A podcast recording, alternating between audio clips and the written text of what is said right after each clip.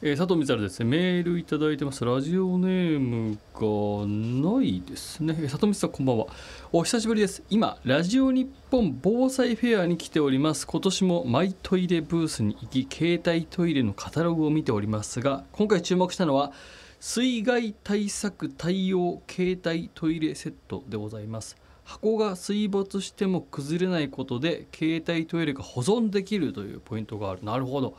現在特許出願中であり早く認可してほしいなと思ってます。参考のために、えー、カタログ添付します。ということでありがとうございます。今送っていただきましたけれども。なるほどね。このだからえー、まあ、携帯トイレね。あのいろんな種類のものが出ててあのこの本当に、えー、震災以降いろんなメーカーがこう携帯トイレのこうそうですね。この機能の向上のこの競争がちょうど始まって価格帯と。すごくこういろんないい、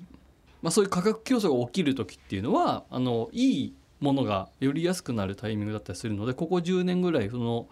携帯トイレとか簡易トイレの技術革新っていうのはめちゃくちゃ進んだんですけどまあ、その中でもこの防災フェアでこちら展示されている、えー、こちらは、まあ、水害対策対応っていうことを歌っておりまして水没しても劣化しない超耐水性能っていうのをこうまあつけているということですね。これがだからあのー、特に水害なんかあった時にねこのそのもの自体がこう劣化してしまったり使えなくなったりしてしまうということがあるということをこう考えて、えー、そこもご対策しているっていうのがすごい確かによく考えられてますね。ありがとうございます、えー、こちらの方はね毎年この防災フェアに顔を出してくださってて、まあ、この番組10年ぐらいやってますけど毎年ねもう9月の頭にやっているラジオ日本の防災フェアの情報をね送ってくださってるということでいつも素敵なメールありがとうございます。さあということで番組に参りましょう。佐藤美沙臨休憩室。改めまして佐藤美沙でございます。この番組はトイレ博士である私佐藤美沙がトイレに関する情報ニュースなどお伝えして聞いている全員にトイレのことを好きになってもらおうと企んでいる番組でございます。えーとこの話からしようか。ラジオネームがオニオンブロッサム。里見さんこんばんは、えー、里見さんオードリーの春日さん日向坂46の松田さんが出演されている春日ロケーションを拝見しました。地上波放送と TVer 配信分を見た感想になります里見さんと春日さんのおじさん同士の絡みがとても面白かったのと松田さんのバラエティ対応力の高さに驚いたりととても感銘し大変楽しかったです。今後は時間を見つけながら Hulu で続きを見させていただきますという。あの日本テレビと、えー、Hulu で放送配信をしております。春日ロケーションという番組を、あのー、企画しましてこれがだからもうあの放送作家の仕事をしてて、まあ、今僕18本19本ぐらいやってるんですけど基本的には既存の番組にこう声をかけていただいて作業をするというか、まあ、仕事をするっていうことの方が多くてでこの春日ロケーションに関してはもうあのー、面白いぐらい01で作ったっていうこの何もなかったところから作るっていう。でこれ放送作家の人にもなんかよるんだけどこのずっと年中1年に200個300個ぐらいの番組企画書を絶えず出し続けてるっていう要はもう1ヶ月に何十本も。いろんな放送局員と組んでえー、出し続けてる人っていうのもいてでそれでこうなんていうの自分大ヒット番組をこう作っていくっていう、うん、特番でやって特番からこうレギュラーになってでその番組が昇格していくみたいなこう楽しみというかなりわいにしているっていう人もまあめちゃくちゃ放送作家の中ではいてで僕なんかは新番組の企画はそんなに多く出さないんですよ。年に数本とかかな。それそれもその知り合いの放送局員の人にそろそろ何かやりませんか？って言われて 何ていうか まあ渋々じゃないけどあのまあそうですねみたいな。基本的に何ていうかって僕はその抱えてるレギュラー本数でもう手一杯だから新しいことをこうやろうとする体力もあんまないというか時間もないというか、うん、っていうので今回はまあ本当に久々に出した企画なんですけど、まあ、それもあのまあ前『スッキリ』っていう番組の構成をまあやっててでそこで演出で入ってた矢沢さんっていうまあ日本テレビの人ともう本当にこれは放送作家と、えー、テレビ局員の雑談あるあるで立ち話で日テレの廊下ですよ。あの会うといやーなんかやりましょうよ。そうっすね。ってこれがもうほんと挨拶みたいなの。もう作家と局員の会話って。で実現しないこともあるし本当に企画を書きましょうってなる時もあるし、うん、で企画を書きましょうってなったとて通んないからテレビの企画ラジオもそうだけどテレビだとどうなんだろうな。企画の募集があって数百個企画書来るから、まあ、基本的には通んないとんないもんだと思ってやることのが多いというか。でも要は当てる放送作家とか当てる局員とかなんかねその組み合わせもあってまたあの作家さんとあの局員の人が組んだやつが通ってんじゃんとかあのあのコンビがやっぱやると番組当たるよなみたいなことはまあいろんな放送局でまあ本当によくあるあるあるというかもうあの定番になってて。で通んない人は年中通んないっていう感じで僕が運が良かったのはその八重沢さんっていうその『スッキリ』時代に出会った彼がまあ優秀ですごく。その曲内の評価もまあ高くて。でなおかつえっとラジオをすごく聞く人でオードリーの「オールナイト」も聞いてくれてたりとかこうラジオ界隈のこともすごく好きでいてくれたのとサッカーが好きだった。でフロンターレのサポーターでみたいなことが僕と話が合うことばっかりだったんですよ。でやりましょうよってところからあのー、あこれ本当にこの人とものづくりをしたらなんかうまくいきそうだなみたいな感じでで2人で雑談をして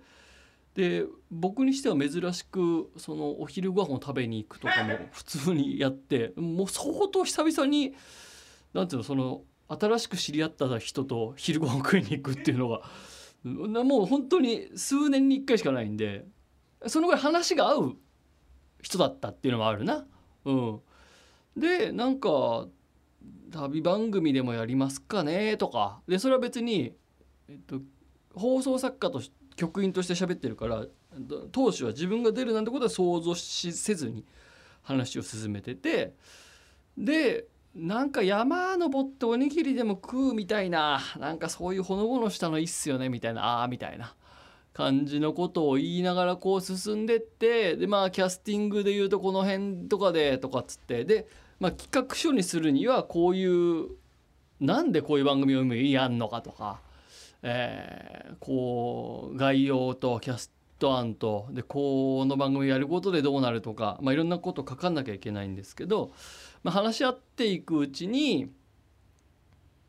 僕が本を出すんですよね2月に。でそれがだから最初のファーストコンタクトが去年の8月でそこからこう2人でお昼ご飯食べに行くなったりとか話し合いを重ねていくにあたって内容がこうどんどんどんどん盛り上がっていってうーんじゃあこの感じかなんて言ってる時に僕の本が出版されてでより相沢さんが僕のこと知ってくれてプラスその春日と僕で『スッキリ』でロケ行かしてもらったんですよ。それはまああの本のプロモーションもあったりとかいろんなこうチャンスがあってでその時に相沢さんがやっぱ春日さんって面白いですよねもともとあの踊りは好きでいてくれてたみたいだけど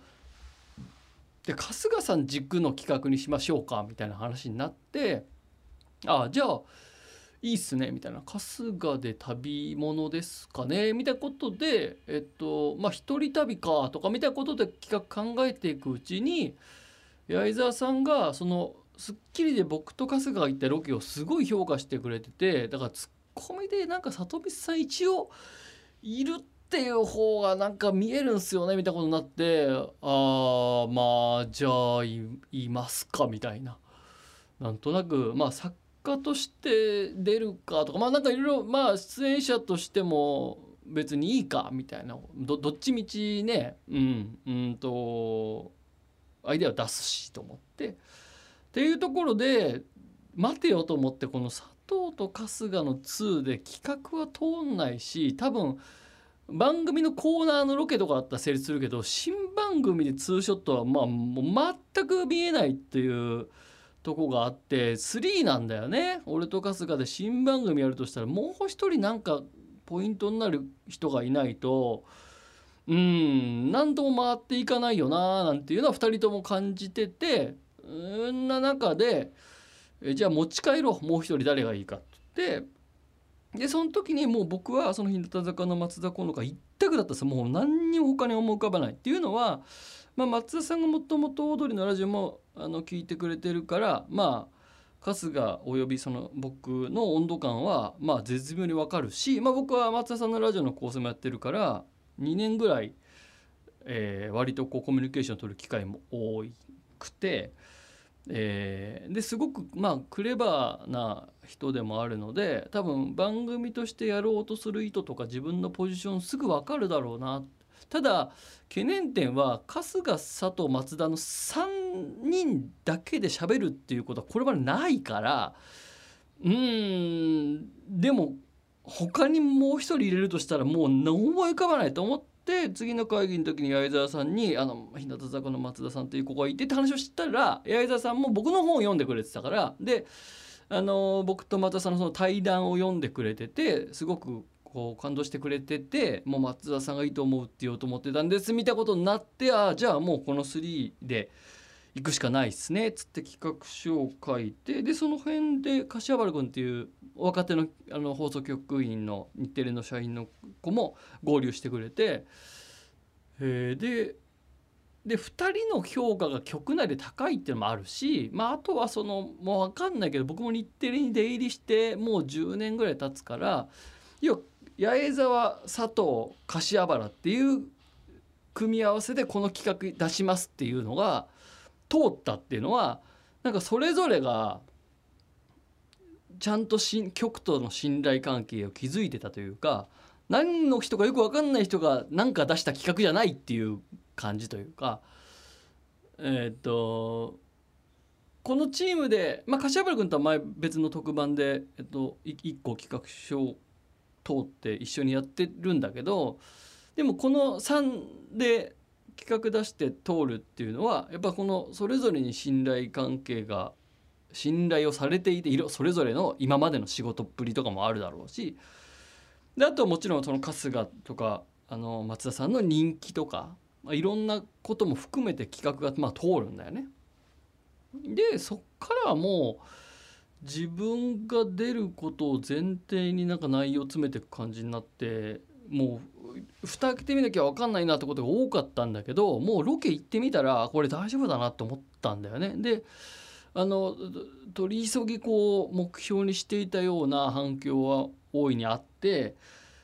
まあ去年の8月から始めた本当に雑談から始まってこう形になってでなんかテレビ番組って、うんと、評価されにくいんだけど、まあ、本当映画とかと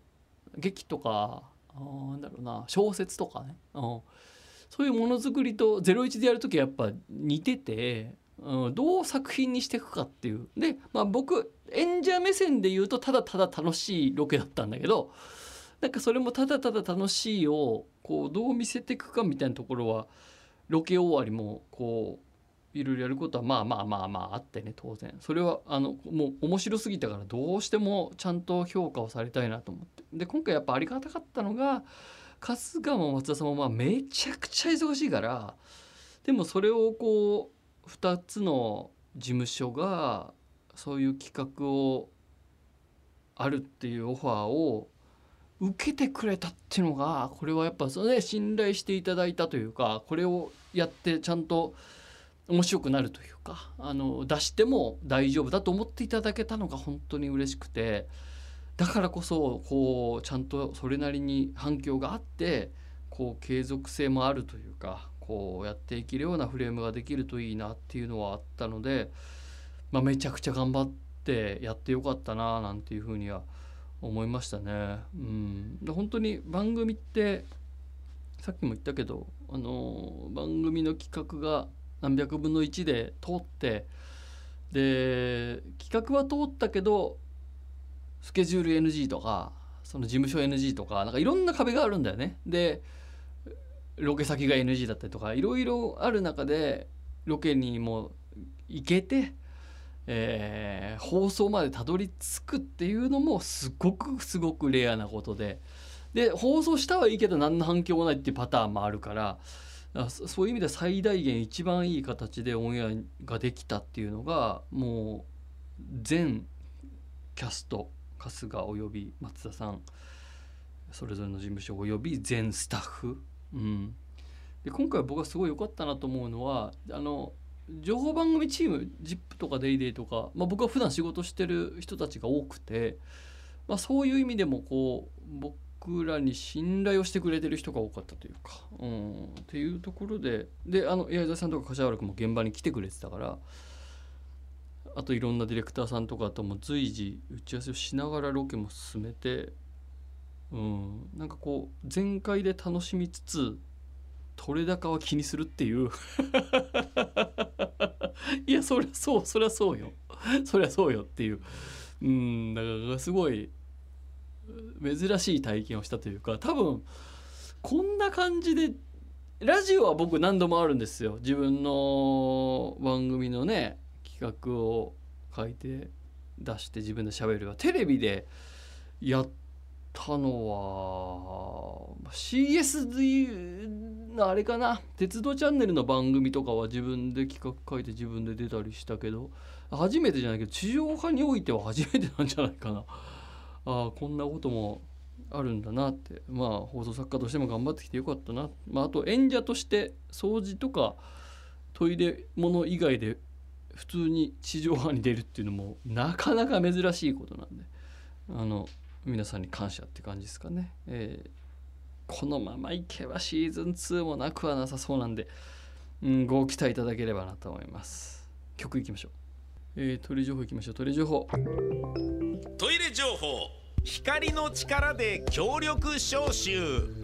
全自動猫トイレが一般販売開始。RBB トゥデイからの引用です。全自動猫トイレペットスノーイーは飼い主の外出中でも猫のトイレを自動でクリーニングさらに消臭しトイレ掃除の手間を減らす時短アイテムだそうです。いつでも清潔なトイレ環境を整え猫だけでなく飼い主にとってもストレスフリーな全自動猫トイレだそうです。これのすごいところは独自開発の光触媒消臭機能。匂いの元を光の力で強力に分解消臭するそうです。その他猫の排泄情報を記録するヘルスモニター機能も搭載されています。この情報を調べている段階での Amazon での値段は8万1800円。猫好きには決して高価ではない買い物なんでしょうね。まあ8万かっていう感じはしちゃうけどこのまああの機能としてはやっぱ素晴らしいですよね。うんただでも8万かっていう感じがするのでまあせめぎ合いにはなると思うけど、まあ、そのぐらいまああのいいものってやっぱ値段しますんで、うん、このぐらい値段かけてもいいのではないかなと思いました、えー、トイレ情報でした、えー、メールお待ちしてます。トイレットアットマーク JORF.CO.JP トイレットアットマーク JORF.CO.JP までです。また来週。さよなら。